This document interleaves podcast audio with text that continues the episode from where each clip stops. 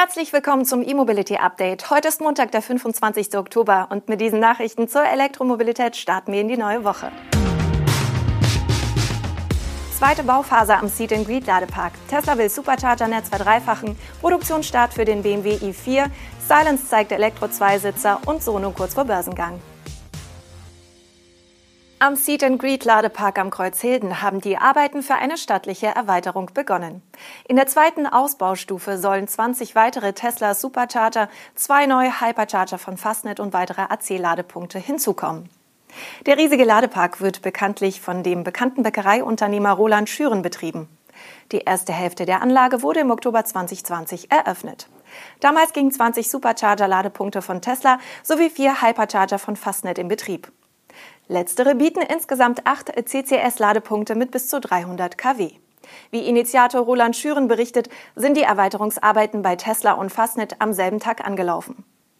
Nach Abschluss der zweiten Bauphase wird der Ladepark dann in Summe 40 Tesla Supercharger und sechs Hypercharger mit zwölf Ladepunkten von Fastnet bieten. Bei Tesla ist damit die maximale Ausbaustufe erreicht. Fastnet dagegen könnte noch weitere fünf Ladesäulen aufstellen. Auch die von Seed and Greet selbst betriebenen AC-Ladeplätze werden ausgebaut. Künftig wird es zwölf Stellplätze mit 22 kW und 18 Plätze mit 7 kW geben. Dazu kommen vier Schokoladepunkte. Uns gegenüber sagte Roland Schüren, dass der Ausbau der Ladestationen in den kommenden Tagen oder spätestens Wochen abgeschlossen sein soll. Möglich wird das durch frühere Vorarbeiten. Bereits in der ersten Bauphase wurden die entsprechenden Leerrohre verlegt und die Fundamente für die Ladestationen gegossen. Mit der aktuellen Erweiterung in westlicher Richtung wächst übrigens auch die installierte Photovoltaikkapazität. Die zusätzlichen Solarpaneele sind aber nicht auf Dächern montiert, sondern auf Säulen und drehen sich im Tagesverlauf mit der Sonne mit. Sie leisten zusammen 25 kW Peak. Wir bleiben passenderweise beim Ausbau der Ladeinfrastruktur. Denn Tesla verdoppelt nicht nur in Hilden, sondern will die Größe seines Supercharger-Netzwerks verdreifachen. Und zwar innerhalb der kommenden zwei Jahre und weltweit. Das kündigte ein Tesla-Manager im Rahmen der Investorenkonferenz zu den jüngsten Quartalszahlen an. Ende September verfügte Tesla laut dem Quartalsbericht weltweit über rund 3250 Supercharger-Standorte mit rund 29.300 Ladepunkten.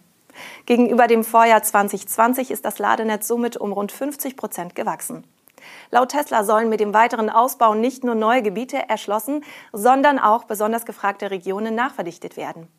Man wolle auf diese Weise der wachsenden Kundschaft ein Kundenerlebnis mit minimalen Wartezeiten gewährleisten, heißt es. Um an einigen Standorten die bestehende Überlastung zu kompensieren, will Tesla mehrere Maßnahmen ergreifen. Zum einen sollen teilweise mobile Supercharger zusätzlich aufgestellt werden. Diese werden in der Community auch gern als Palettenlader bezeichnet. Zum anderen kündigte Tesla neue Preisstrategien an, die eine stärkere Nutzung der Supercharger außerhalb von Stoßzeiten fördern solle. Die Höhe solcher flexiblen Preise spezifizierte das Unternehmen allerdings nicht. Neue Details oder einen Zeitplan zur geplanten Öffnung der Tesla-Ladeinfrastruktur für Elektroautos anderer Marken nannte Tesla im Investorencall nicht. BMW hat mit der Produktion des vollelektrischen i4 im Werk München begonnen. Damit laufen dort ab sofort gemäß dem Ansatz der flexiblen Fertigung Fahrzeuge mit allen Antriebsvarianten über dasselbe Montageband.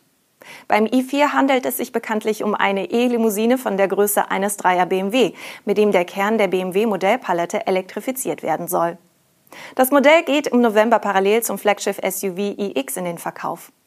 In München wird der i4 als erstes voll elektrisches Auto zusammen mit der Dreier Limousine, dem Dreier Touring sowie dem M3 und dem Vierer Grand Coupé produziert.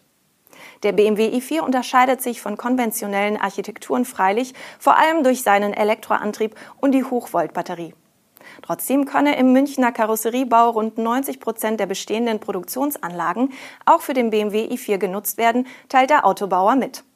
Lediglich für die Fertigung der Bodengruppe und des Hinterbaus seien vereinzelt zusätzliche Anlagen erforderlich. Eine neue vollautomatische Batteriemontage verschraubt darüber hinaus den Akku von unten mit der Karosserie. Hochauflösende Kamerasysteme überprüfen vollautomatisch vor dem Einbau die Oberfläche der Hochvoltbatterie, um Verunreinigungen und daraus resultierende Beschädigungen zu vermeiden. Insgesamt hat BMW 200 Millionen Euro für die Integration des i4 in die bestehende Produktionsstruktur investiert. Die Weiterentwicklung des Werks in Richtung Elektromobilität wurde bereits vor einigen Jahren beschlossen. Seitdem sind vor Ort eine neue Fahrzeugmontage sowie ein neuer Karosseriebau entstanden, während der Motorenbau in die weiteren Standorte im Produktionsnetzwerk verlagert wurde. Drei Nummern kleiner als ein BMW i4 fällt jenes Fahrzeug aus, das der japanische Elektrorollerhersteller Silence jüngst vorgestellt hat. Bei dem S04 handelt es sich um ein Leichtfahrzeug, ähnlich einem Renault Twizy. Mit der Optik und den geschlossenen Türen zielt Silence aber eher auf ein konventionelleres Autodesign ab. Um die Raumausnutzung zu verbessern, sind die beiden Sitzplätze nicht nebeneinander oder hintereinander angeordnet, sondern versetzt. Der Silence S04 soll im kommenden Jahr in zwei Versionen zu Preisen ab rund 7.500 Euro in den Handel kommen. Der Zweisitzer ist 2,33 Meter kurz und nur 1,56 Meter breit. Hinter dem Innenraum mit den asymmetrisch angeordneten Sitzen befindet sich noch ein Kofferraum. Silence will den Mini-Stromer in zwei Varianten anbieten. Die L6e-Variante leistet 6 kW, der Motor ist im Heck verbaut. Die herausnehmbare Trolley-Batterie kommt auf 5,6 Kilowattstunden. Da die Höchstgeschwindigkeit bei 45 km/h liegt, kann diese Version auch mit einem Führerschein der Klasse AM gefahren werden.